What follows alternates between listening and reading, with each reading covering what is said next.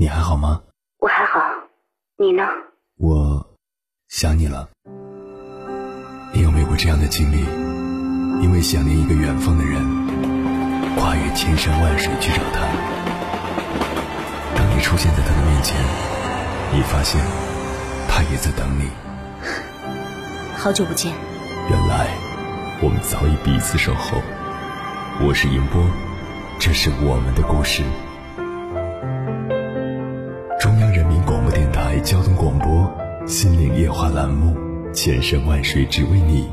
凌晨时分，让我收藏你夜晚的思念。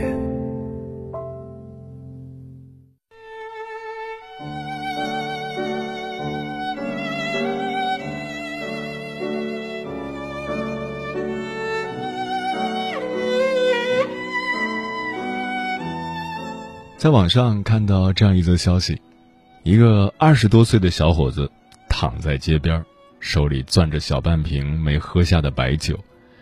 有热心人上前问候，小伙子哭成泪人，说：“我女朋友爱上别人了，要和我分手。我们恋爱八年了，难道世上就没有真爱了吗？”原来，小伙子和女友高中时期就谈上了。大多数高中朦胧的恋情，往往因各种原因很快夭折。但这位小伙子的爱情之火，从高中一直烧到大学，直到如今。如果不是小伙子向女孩求婚，说不定他还陷在恋爱的美好中。八年时间，要修一座长城，估计也够了。信心满满的小伙子。对他们固若金汤的爱情很自信，没想到一求婚，就被对方浇了一盆冷水。小伙子大梦初醒，完了，女朋友移情别恋了。既然女朋友不愿和他结婚，借用李逵的说法，就是嘴里淡出个鸟来。想必小伙子肯定魂魄聚散，肝胆欲裂，比死还难受。一方面我很同情这个小伙子，另一方面我也能大概理解女生的做法。谈了八年，迟迟等不到一纸婚约，估计耐心早被耗光了。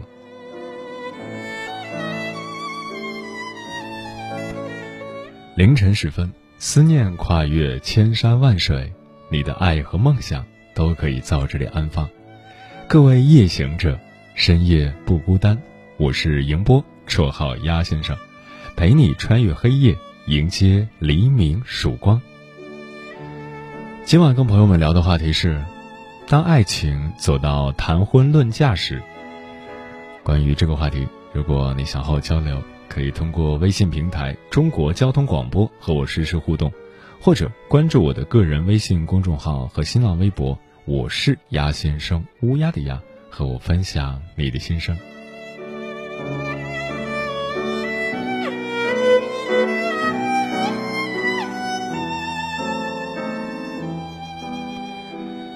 听友搁浅说：“对我来说，可能感受更深吧。十七岁时和他在一起的，谈了六年多，分手了。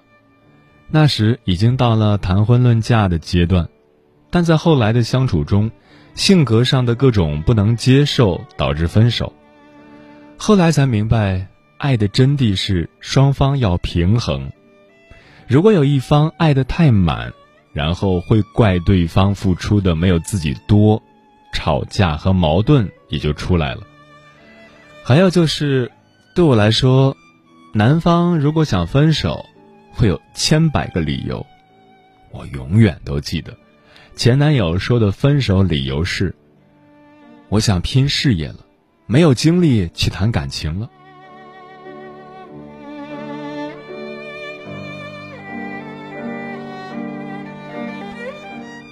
你的梦想有点甜，说，因为自己太穷，到了谈婚论嫁的时候，女孩的父母死活不同意我们俩。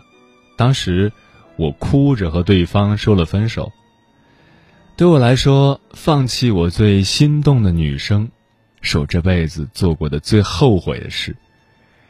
不敢面对最想见的人，就连回忆，都只能在梦里。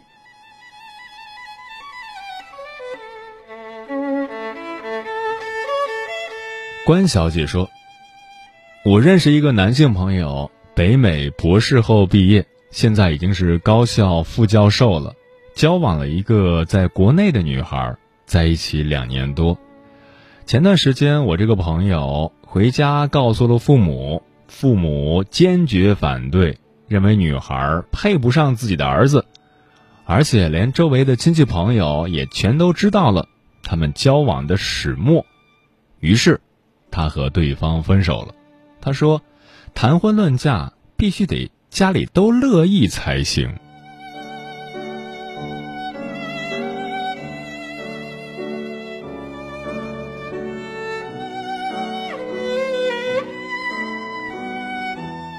匆匆说：“和他谈了一年多的恋爱，都要谈婚论嫁了，我从来没问过他是否喜欢我。”直到有一天问了，他回答说：“喜欢是喜欢，但不是那么喜欢。”还说：“结婚就是两个人搭伙过日子。”我就呵呵了，当时就提出了分手，但他一直不肯分手。嗯，我觉得你这个男朋友还挺实在的，至少跟你说了实话。如果你不想将就。真想分的话，你随时都可以离开的，因为分手和离婚不同，并不需要征得对方的同意。那么听到这里，有些朋友可能会有这样的疑问：那些已经到谈婚论嫁地步的姑娘，为什么就不嫁了呢？我想起了之前在朋友圈看到的一段话，或许可以用来解释他们的心理动机。他本来浑身是光，有那么一瞬间，突然就暗淡了，成为宇宙里的一颗尘埃。我努力回想起他浑身都是光的样子，却怎么也想不起来。后来发现，那是第一次见到他时，我眼里的光。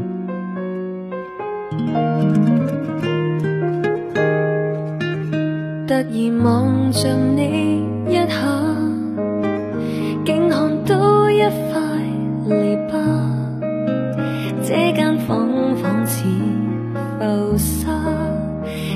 何时让你牵挂？游戏中的武器是吗？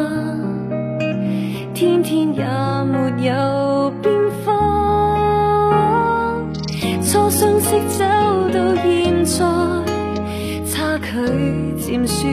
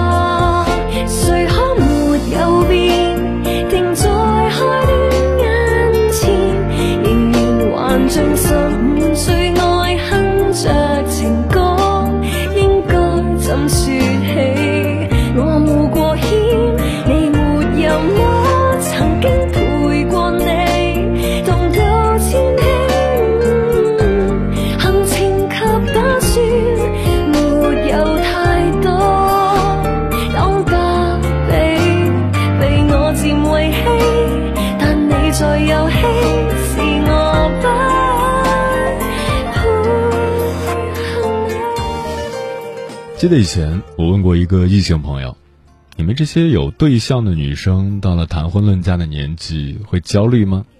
他说：“焦虑倒不会，但是如果半年内不能看到未来，我会选择放弃。”听起来还蛮洒脱的，但我觉得对一个女生来说，没爱上的时候说什么都轻巧，爱上了还真不一定。但是这从另外一个角度说明，女生到了一定的年纪。真的会焦虑，焦虑自己跟这个男生是否有未来，焦虑自己要是跟对方谈几年没结果，又浪费了一段美好的年华。所以，不到进入婚姻的最后一刻，大部分女生一直都是忐忑的。接下来，千山万水只为你，跟朋友们分享的文章名字叫《谈婚论嫁前夜的惊天巨变》，作者。老范之事。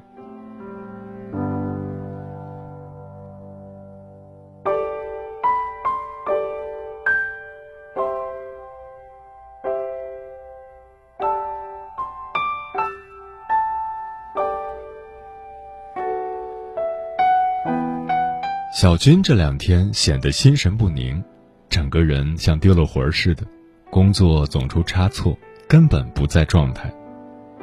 主管已经提醒过多次，让他抓紧时间把手头的几份文件分发下去，可小军一直拖延到下午才把这项工作做完。有自知之明的他只好向主管告假，找了个身体不适的理由。请假理由虽然勉强，怕耽误工作倒是真的。令小军心烦的，是他的终身大事。她的男友这两天就要从外地回来，按照之前的约定，男友这次回来将与她商定结婚的具体细节。可偏偏在两天前，有消息传到了小军的耳朵里，说她男友与前女友藕断丝连，不但约了前女友，还在男友所在的城市与前女友一起逛街购物，还陪伴着到旅馆开房。男友曾在小军面前提到过他的前女友，是一个刁蛮任性的主，有极强的控制欲。正是受不了凡事都由他做决定的脾性，男友才提出了分手。两年前，在一次工作年会上，小军认识了男友，两人交谈甚欢，三观相近，秉性也相似，就互相建立了感情。经过两年的交往。才走到今天这一步。爱情不仅是自私的，更容不下一点瑕疵，这是小军坚守的底线，也是一个女人追求爱情的基本要求。恋爱两年，由于小军与男友不在同一个城市，之间聚少离多，每次的相聚都很短暂。虽然手机可以视频。但那看不见、摸不着的虚幻，如水中月、镜中花，解决不了任何实际问题。小军要的是安安稳稳、实实在在的家。为此，小军提出结婚前必须在自己生活的城市购置房子，男友也要设法把工作调到小军所在的城市。男友满口应承，并把。购房的首付款打到了小军的账户。这次男友回来，不单单只谈婚嫁，还有小军早就订好的房子，准备同男友一起把房款付掉，甚至连房产证上的名字顺序都已商定，他的名字在前，男友在后。可在这节骨眼上，小军却听到了最不想听到的事情。无风不起浪，不管事实真相如何，小军只等男友回来，主动向她解释。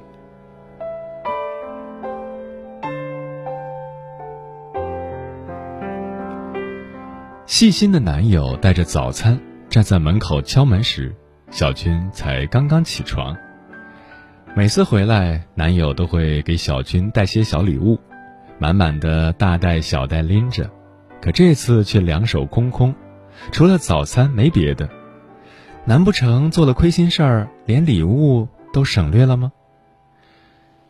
小军，我这次回来有事儿跟你说。男友还未落座，就先说了这句话。小军心中暗道：“我看你如何解释。”看来传闻并非空穴来风。我对不起你，我们分手吧。男友神色凝重，满脸正经。什么？分手？你说清楚点到底什么意思？小军感到有点莫名其妙，仅仅因为瞒着自己与前女友约会吗？可自己什么话都没说，他并没有责怪的意思。他只想听一个合理的解释而已，至于有这么严重的后果吗？他有了我的孩子。男友说完这句话，却意外的哭了。小军听得有点糊涂，什么孩子？你与我谈恋爱，背后还与别人勾搭？小军顿时有被欺骗的感觉。气得说话的声音都变调了，但他似乎又难以置信。凭自己对男友的了解，男友并不是一个朝三暮四、明一套暗一套玩弄感情的人。相反，他工作拼搏努力，积极上进，一直盼望着拥有一个稳定的家。不是你想的那样，我对你是真心的，我是一心一意要你结婚的。男友带着哭腔，话语中透露着委屈和难言之隐。是啊，就凭男友把十五万购房款打入小军的账户，让小军根据自己的习性和爱好挑选房子，又同意在房产证上把小军的名字写在前面，就足以表明男友的立场。小军平复一下自己的心情，给男友倒了一杯水。搬过凳子，让男友坐下。这下，男友彻彻底底的放开哭了，是一种尽情宣泄的哭。看着男友这么无助，像个小孩似的嚎啕大哭，小军的心隐隐作痛。毕竟他们是快要结为夫妻的人，何况小军本身也是个重情重义的女子。此时的空气。凝固在一片哀声之中。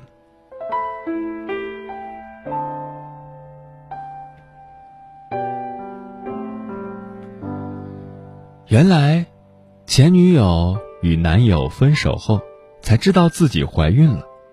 任性的前女友不听劝阻，也没有来找男友，而是执意的生下孩子，交由母亲抚养。上个月，其母亲出意外，无力再帮忙带孩子。于是，前女友就自己带着孩子，找到男友工作的城市，来认他这个只生不养的父亲。小军听着男友的诉说，感觉像编故事般不可思议。一个女人生下孩子两年后才来找孩子的亲爹，不知该为男友高兴还是悲哀。自己同为女人。她能体会一个女人独自带着孩子的无奈和艰辛，一个未婚妈妈在社会上立足不易，一个没有父爱的孩子在情感上存在缺失。你肯定那孩子是你的吗？小军不明白自己为何要这样问。我有过怀疑。男友平复了失控的情绪，继续说。但是，当我见到孩子时，那长相、那眼睛、那说话的神态，我已经知道，孩子就是我的。还有，我从孩子身上感受到的，只有天生的血缘才会拥有的那种亲密，假不了。那你准备怎么办？娶她吗？小军一时忘了自己的身份，反而操起心来。还没想好，只觉得对不住孩子，都两岁了，没尽过一天做父亲的责任。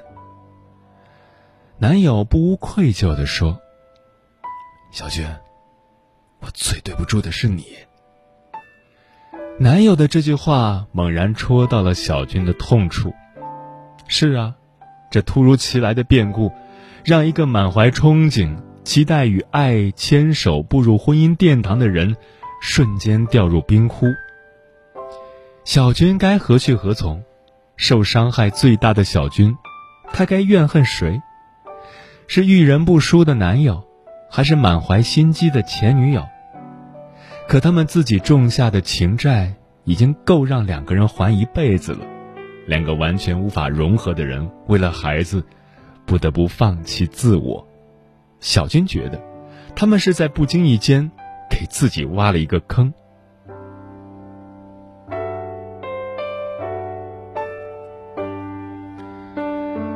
小军揣着银行卡，走进银行大门，他要赶在银行关门前。把十五万元转到男友账户上，一分不少的还给男友。按理，由于男友的单方变故，好好的婚嫁化为泡影，两年青春被白白浪费，小军怎么做都不为过。这次，男友也没有提起钱的事儿。小军这么做，只是出于本能，她不想做雪上加霜的事儿，她无法忘记。男友在她面前像个小孩似的嚎啕大哭。只有一个对前途本有着美好期盼的人，由于某种意外带来无法忽视的牵绊，而不得不放弃追求幸福的绝望，才会如此肆无忌惮的放声痛哭。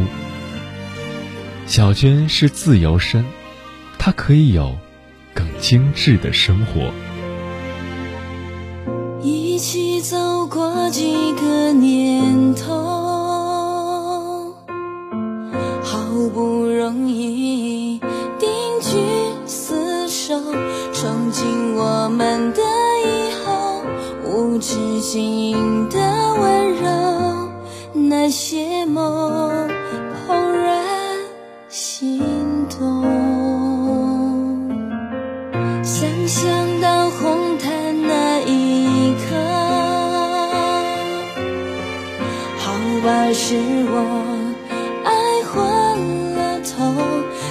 总说不是时候，又过了一个秋，措手无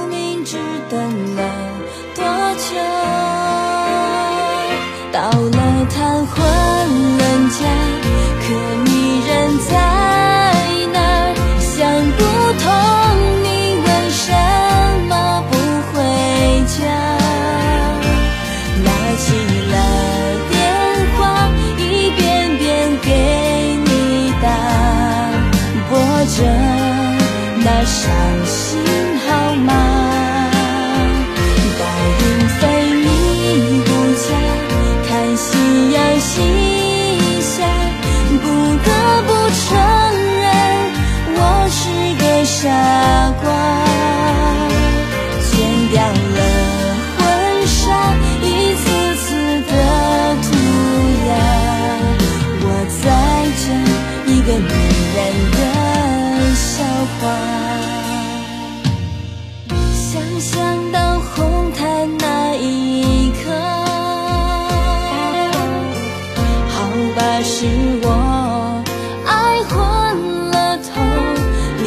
说不是时候，又过了一个秋，左手无名指等了多久？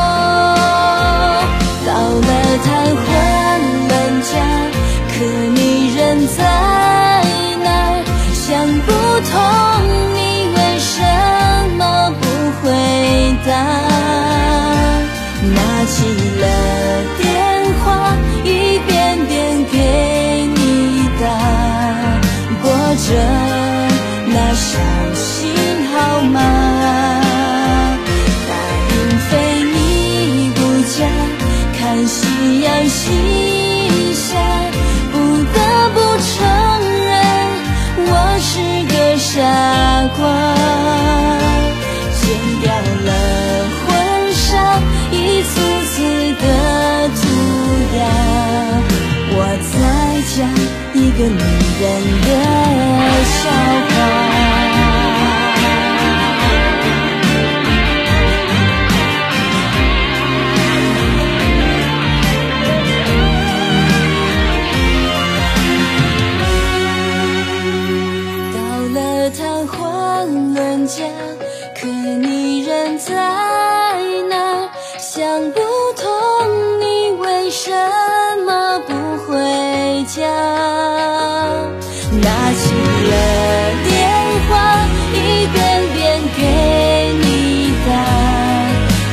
着那小